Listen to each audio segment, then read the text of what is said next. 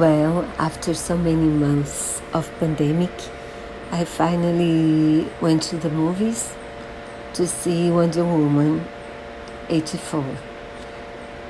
Uh, it was a pleasure to see her back to the screen. Also, her boyfriend of the first film, and I do think they they form a very good couple. And I didn't like the villain that much.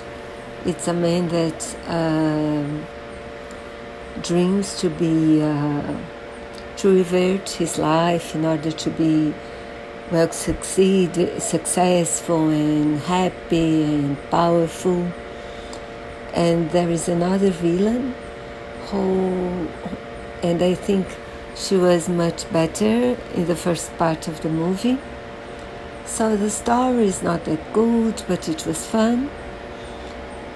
And I liked it. It made me feel light after uh, such a tough year.